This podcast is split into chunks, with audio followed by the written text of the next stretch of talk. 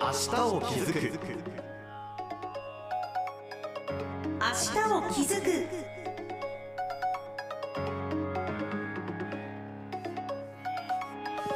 おはようございます。HBC アナウンサーの森優香です。明日を気づく。この番組は私たちが暮らす社会や地域の課題に気づく。そして新しい未来を築く。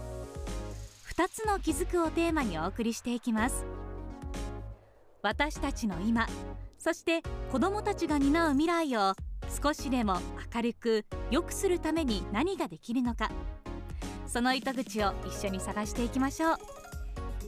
毎回さまざまな分野で明日を築く活動をしている方をお迎えしているこの番組。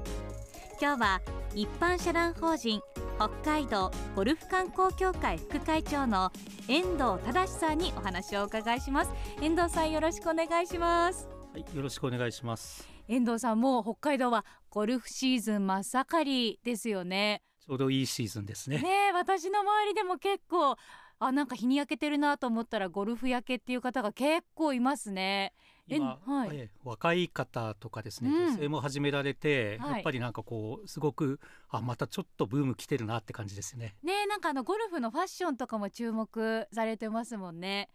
ちなみに遠藤さんは今シーズンも行かれてますか？えちょこちょこと言ってるんですが、まあスコアもまあぼちぼちという感じでやってます。もちろんこれからどんどん上げていきたいですね。えそういう思いはいつも持っております。じゃあそんな遠藤さんに今日はお話お伺いします。遠藤さん早速なんですが北海道ゴルフ観光協会どんな活動をしているのか教えてください。はい、えーとです。あのゴルフ場っていうのをまあ、はい。ゴルフをするところという見方もあるんですけども観光資源として考えてですね、うん。ゴルフをするための観光をもっとしてもらおうと。で特にあのインバウンドと呼ばれる外国人の人方にはい北海道のゴルフの素晴らしさを知ってもらいたいというそういうことになります。なるほど外国の方に北海道のゴルフの良さを知ってもらいたいプラスそれと一緒に観光も楽しんでもらいたいっていうことですよねはい、そうです。えっ、とそれはまあ一言で言いますと、ゴルフと観光と組み合わせて、はいまあゴルフツーリズムというものを進めるということです。確かになんかそういう言葉を最近聞いたことがあるような気がしますでもやっぱり北海道ってゴルフ場も多いのでゴルフと観光の組み合わせっていうのは相性抜群ですよね。そうですね。あのまずゴゴルフ場の方がですね、あの四季折々に飛んでまして、はい。まあ冬はできないんですけど、紅葉を見たり、まあ今のシーズンは本当にいい天気でカラッとしてますし、うん。それと何といっても終わった後のですね、これ19番ホールって言い方をするんですけども、はい。えーアフターゴルフ。食べ物とそれからビール、いろんなものがありますよね。はいあなるほど アフターゴルフ19番ホールの楽しみも北海道は抜群ってことですねえ私はもうそこはすごく自信を持ってます。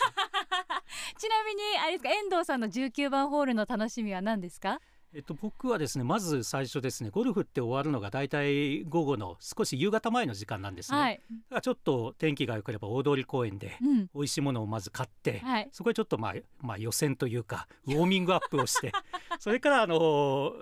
札幌駅からすすきのの間にかけて、い。まあ、いろんなところをこう食べ歩きするっていうのが好きですね。いやーやっぱりでも運動ゴルフをした後の食事とかっていうのは美味しいですよね。えこれはもう何物にも代え難いですね。嬉しそうな顔してますね。で 遠藤さんあの北海道大学の観光学高等研究センターの客員教授もなさってるんですよね。はい、そうです。あのーこれはですね、あのーまあ人を来てください、それからまあ観光という面で見ると、うん。えーお客さんをどういうふうに呼ぶか、はい。戦略を立てて、それでどうやってリピートをしていただくか、うん。まああの簡単に言うとそういう研究をして。持続的にしっかりお客さんをブームで終わらせないと、うん。そのための研究をしていると考えてください。うん、たくさんの人を北海道に呼ぶ研究ってことですよそうでねすね。はい。その中でやっぱりゴルフを使った研究とかもなさってるんですか？そうです。あのこれがまあ自分の経験からまあスキーのニセコなんか有名なんですけども、はい。まあ夏だってあるじゃないかと。そういうとこでまあ実は目をつけたというのがあのゴルフでありまして、うん。まあ特にあのバブルの時にですね、はい。ゴルフ場っていうのが日本全国に二千数百作ってですね。すごい数。ええ。でまあそれを資源として使おうということになります。へえなるほど。確かにゴルフ場たくさんあるからそれを使わない手っていうのはないですもんね。あの私の知り合いで本州に住んでるんですけどわざわざそのゴルフをするために北海道に来るっていう人もいます。やっぱり北海道のコースの素晴らしさっていうのはよく聞きますよね。はい、あのおっしゃるようにそういう本州から関東関西それから南の方からいろいろ来ていただけるんですが、うん。まあいずれですね来て今は来ていただいてるんですけども、はい。日本のあの人口減少に伴い、うん。そういうゴルファーっていうのもやっぱり減っていくので、はい。そこがちょっと課題であります。うーんやっぱり国内でのそのゴルフ人口っていうのはどうなんですか？減ってるんですか？そうですね。大体バブル期前後にゴルフ人口もピークでですね、はい。その半分ぐらいに減ったと言われてます。わあじゃあそうなってくるとねたくさんあるゴルフ場もこれから心配になりますよね。そうですねそれで、まあ、先ほどお話しした、まあはいあの日本全国で2,000数百ゴルフ場がある中で、うん、あの北海道にもなんと150前後もゴルフ場があってですねそんなたくさんあるんですね。はい。でこれを活用しない手はなくてですね、なおかつ北海道はやっぱり雄大な自然をまあ、あの広いところとかそれからはい海沿いもあったりとか、山もあったりとか、まあ、このスケール感とかですね、うんそれからグリーンもじ実は洋芝と呼ばれるですね世界基準の芝を使っているものですから、はい。まあ、こういったものを使って、えー国内のゴルファーそれから、まあ、さらには海外のゴルファーも来てくれたらいいなと思ってますそうかやっぱりそれだけ恵まれているからこそ北海道のゴルフ場の魅力 PR していかないといけないですよね。そうですね、うん、あとはやっぱり新型コロナウイルスの感染状況も落ち着いてきていますし海外からの観光客もまた戻ってきてますからこのタイミングってすごく大事ですよね。そうですね。あの実は新型コロナウイルス、まあ、今少し落ち着いている段階ではございますが、はい。あのまあ、ピークの頃に3密を避けるスポーツとして、あー。まあ、外でやるので非常はい。に注目を浴びてですね、ええ。今国内の、えー若い方女性の方含めてまたちょっとしたブームが来てるんですね。はい。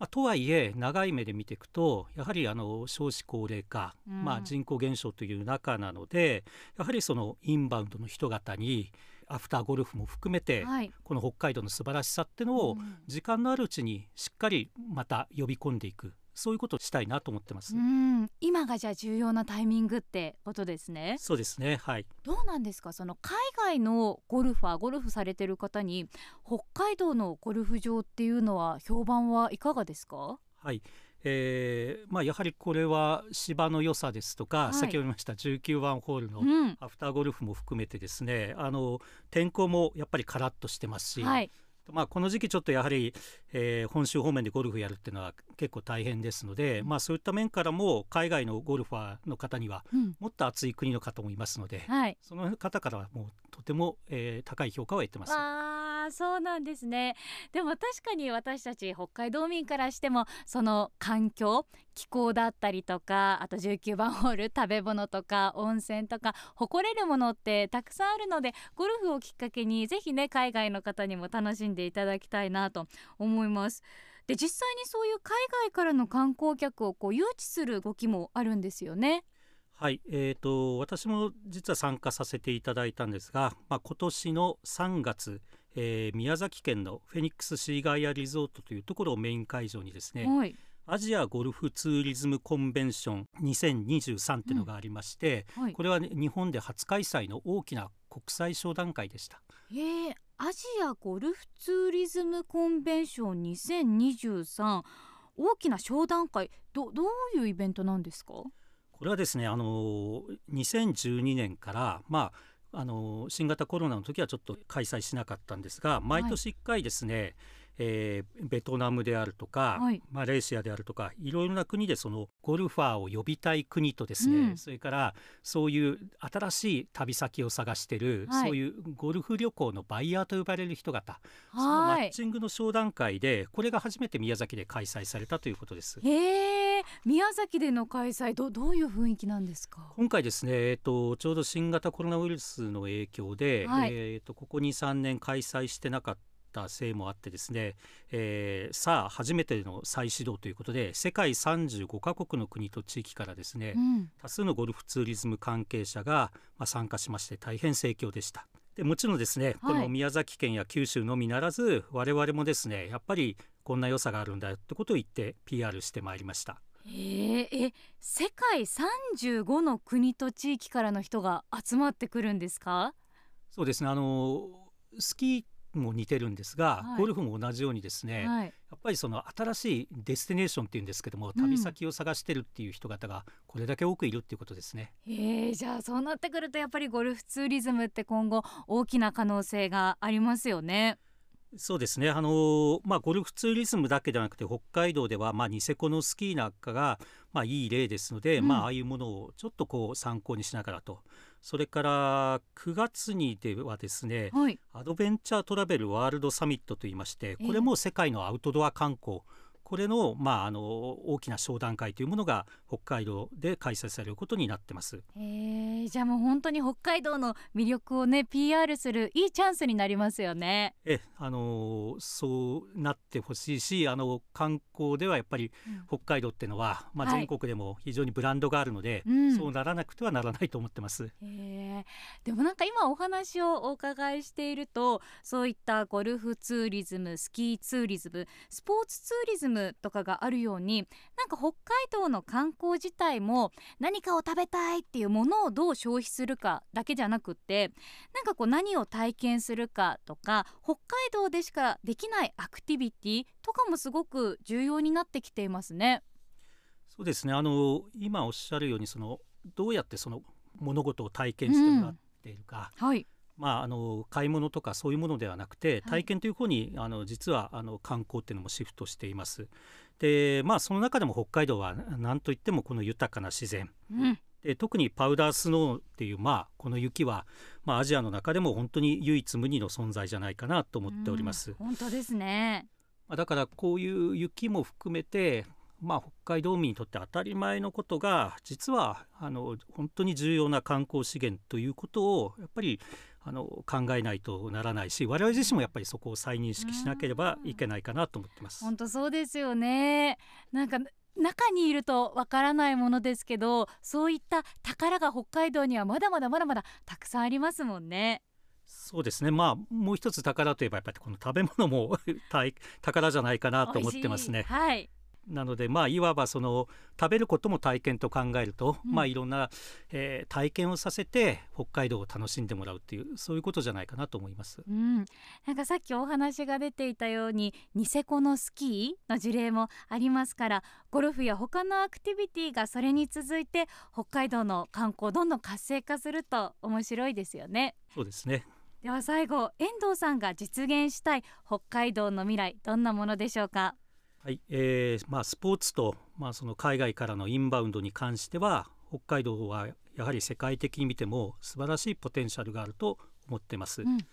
なのでまあいろいろなことをですね我々が考えて、まあ、ゴルフと観光さらに何かをまた組み合わせて、えー、それで地域が元気になっていくとそういう地域活性化の良い事例が全道にさらには全国に広がればいいんじゃないかなと思ってます、うん、あの本当に北海道はゴルフ場もそうですし環境も食べ物も世界に誇れるものがたくさんありますからぜひね国内外の人に知ってもらいたいなと思いますし知ってもらうためには私たち一人一人も発信することが重要ですからね。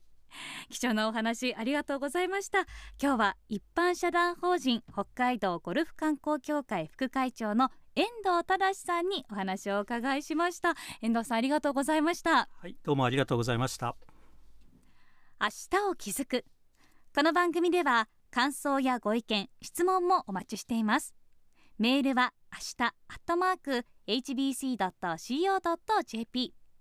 アルファベット小文字で a shita